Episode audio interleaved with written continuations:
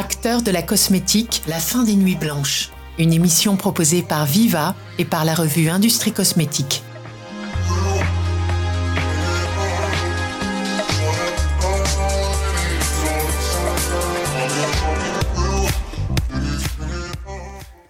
Bonjour à tous et merci d'écouter cette nouvelle saison d'une émission qui va vous aider dans votre quotidien de cosméticien.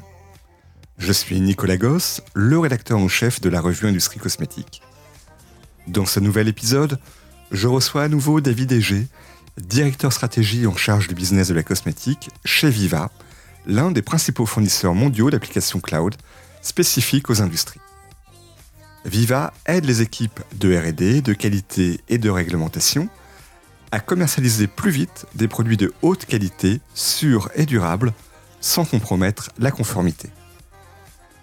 C'est tout l'enjeu de ce nouvel épisode qui pose une question fondamentale. Vitesse et qualité sont-ils incompatibles?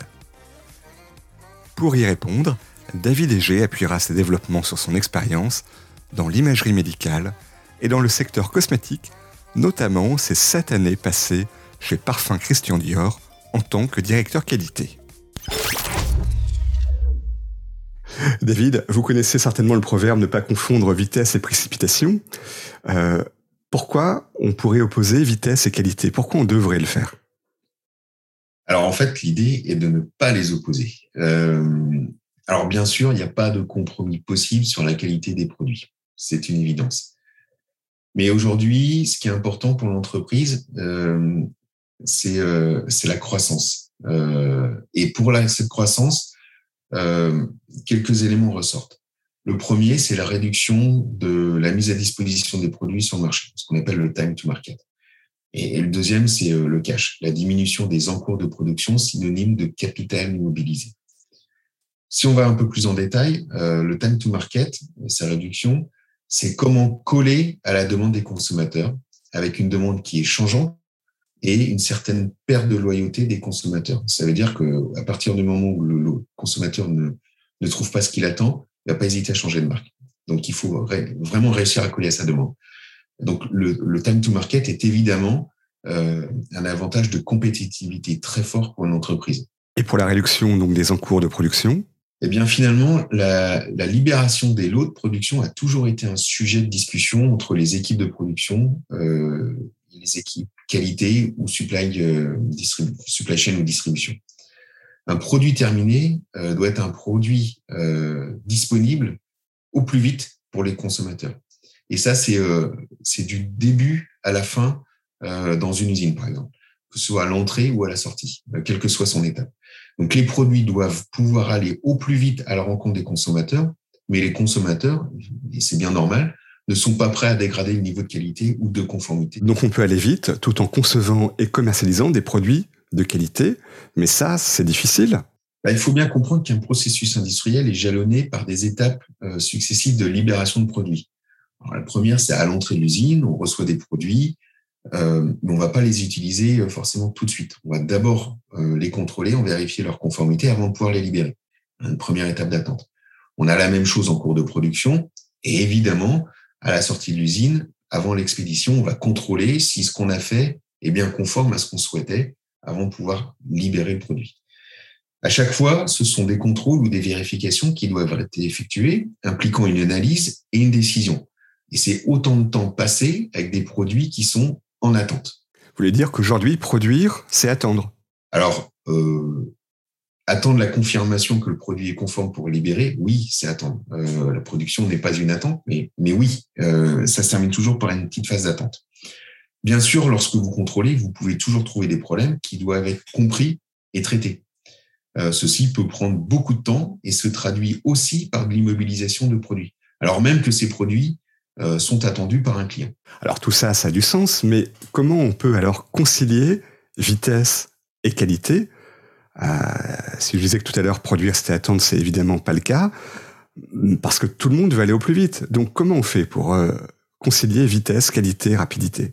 Alors, les principes de la qualité euh, sont en rien éloignés de ceux de la performance industrielle, bien au contraire. J'ai personnellement toujours dit à mes équipes que fabriquer bon du premier coup était bien plus rapide que de fabriquer non conforme. C'est une évidence, mais c'est une réalité. De même, j'ai toujours dit que pour fabriquer conforme, il fallait arrêter de fabriquer des pièces défectueuses. Donc derrière, c'est la palissade. Que se cache-t-il? La maîtrise des procédés de fabrication et donc l'assurance qualité. Pour garantir la conformité d'un lot de production, il faut, à mes yeux, trois éléments. Que effectivement tous les contrôles qualité soient conformes. Euh, on ne supprimera pas le contrôle qualité, mais on peut le réduire. Et moins on en fait, plus on gagnera du temps euh, dans la libération du produit. On l'a vu juste avant. Deuxième élément, le lot de production, le dossier de l'eau. Le dossier de l'eau, c'est un document qui est euh, bien souvent papier, très lourd, complexe, long, truffé d'erreurs parce que finalement rempli à la main, qui retrace la vie du produit, à savoir comment il a été fabriqué, est-ce qu'il a été fabriqué comme prévu, et qui va euh, faire l'objet d'une vérification. C'est-à-dire que ce dossier, on va, passer de main en main dans un processus en série pour vérifier sa conformité euh, dans son contenu, mais également dans ce qu'il veut dire, dans, la, dans le fond de ce qu'il veut dire. Et c'est pas un processus qui se fait en parallèle. Donc, c'est beaucoup de temps. Et puis, le dernier élément, c'est ce qu'on appelle le QMS, donc le Quality Management System, qui va retracer tout un tas d'éléments, dont certaines déviations euh, lors des étapes de production, des écarts par rapport à ce qu'on aurait dû faire lors des, éléments de production. Euh, par exemple, vous avez une coupure d'électricité générale euh, sur une usine. C'est un, événement qu'il faut tracer et évaluer. Donc ces trois éléments euh, représente du temps de traitement. On peut gagner du temps, justement, sur, chacun de ces trois éléments Effectivement, on peut gagner du temps à toutes ces étapes euh, grâce à des solutions qui sont de plus en plus digitales et performantes et qui sont dites unifiées. Par exemple, intégrer les documents ou la donnée à des processus permet différents points. Travailler sur des processus mis sous forme de workflow avec des, des responsabilités clarifiées. Donc, ça veut dire que chacun sait très exactement ce qu'il a à faire et quand. Euh, ce qui n'est pas toujours une évidence. Paralléliser des tâches plutôt que de les garder en série, on l'a mentionné notamment sur la partie dossier de l'eau. Rendre disponible immédiatement des informations euh, dont chacun a besoin, et on voit bien l'apport de la solution informatique, et donc prendre de meilleures décisions parce que mieux informé, mieux dans ses responsabilités et bien plus vite parce que les informations sont disponibles instantanément.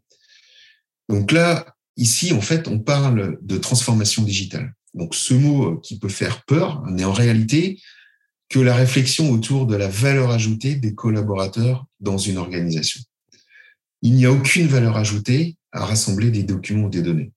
La valeur ajoutée réside dans la capacité d'un collaborateur à prendre une bonne décision dans le cadre de ses responsabilités et compétences et fondée sur des informations qui sont fiables et accessibles instantanément. Je voulais aussi aborder un autre élément essentiel euh, à la performance, celui de l'amélioration continue. Je parlais précédemment de ne plus fabriquer de produits défectueux. Euh, il n'y a aucun drame à fabriquer un produit défectueux une fois ou à ne pas atteindre un niveau de performance souhaité. Ce qu'il faut à tout prix euh, éviter, c'est la répétition. Pour cela, ce sont toujours les mêmes principes qui prévalent.